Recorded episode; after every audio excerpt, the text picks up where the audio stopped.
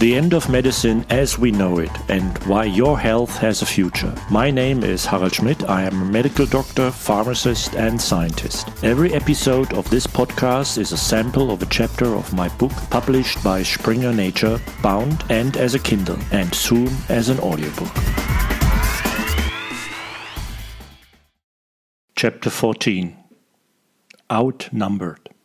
So far, it has only been about your genes you have probably heard that there are still microbes in and on us. This refers primarily to bacteria, viruses, and fungi, which in their entirety are referred to as our microbiome. But it can't be that important, you may think to yourself, right? The amazing thing is that you, as an adult, consist of about 30 trillion cells. The number of all your bacteria in, that is lungs and intestine, and on you, that is skin, are about 38 trillion, which is about 30% more than your own cells. Since the different bacterial strains are all genetically different, there are even a total of 3.3 million bacterial genes, which is 150 times more than your own genes. So, genetically, you are significantly outnumbered by your microbiome. So, whenever you talk about yourself, you would have to talk half about your bacteria, viruses, and fungi as well. These are not unhygienic contaminations, as some people think and exaggerate, especially in skin hygiene, or carelessly take antibiotics. But we live in a symbiosis. We need each other. Intestinal bacteria produce for us, for example, biotin, folic acid, and vitamins B2, B12, and vitamin K. The biggest risk factor for our microbiome is ourselves. Whether there is an ideal microbiome and what it looks like is still unclear. What is certain, however, for example for the gut microbiome, is that a large variety of different bacteria called diversity correlates positively with our health. The composition varies between individuals and even in the same person over time. People who live together, as well as dog owners and dogs, incidentally equalize their microbiomes each of which increases the diversity of the gut flora, so it is recommended. Diet plays an important role in the gut microbiome, but so do exercise, stress, lifestyle habits, age, gender, and medications.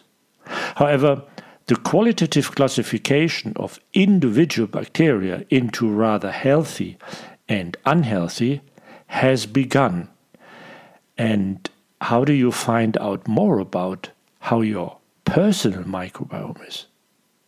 The most developed method is the analysis of the gut microbiome.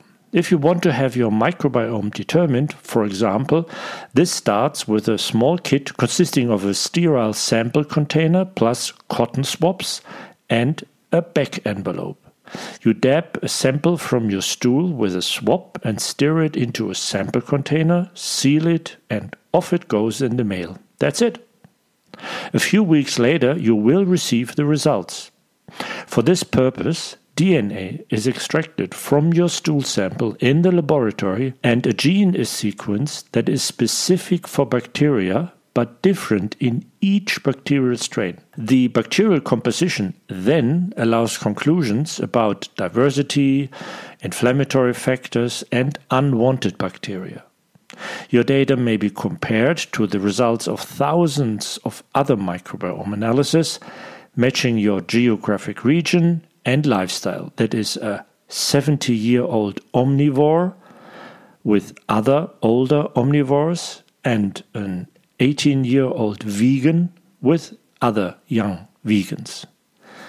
Complicating the interpretation may be the fact that different parts of our digestive organs, that is, mucous membranes of the stomach, different sections of the intestines or mouth, are home to completely different bacteria.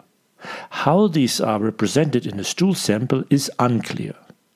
Moreover, the result of each stool sample represents only a snapshot.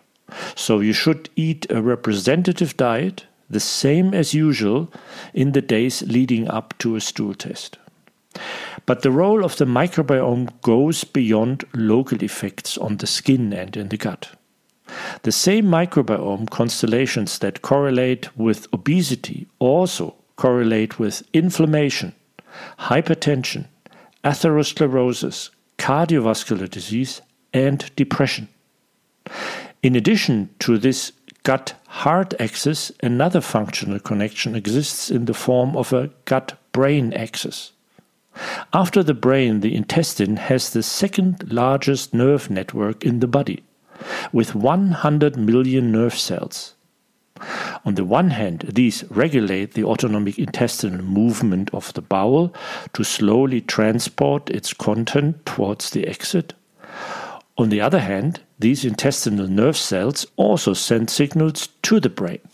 Communication takes place via messenger substances that intestinal cells, the microbiome nerve cells, send to the brain.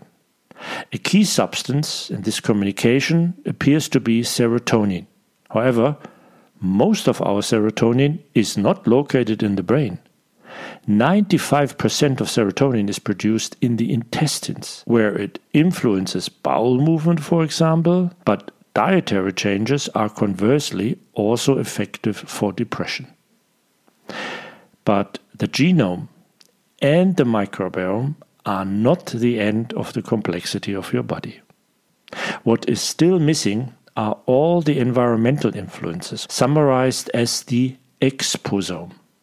Since everything is ultimately connected to everything else, that is your genome, microbiome, and exposome, we must also capture this as precisely as possible.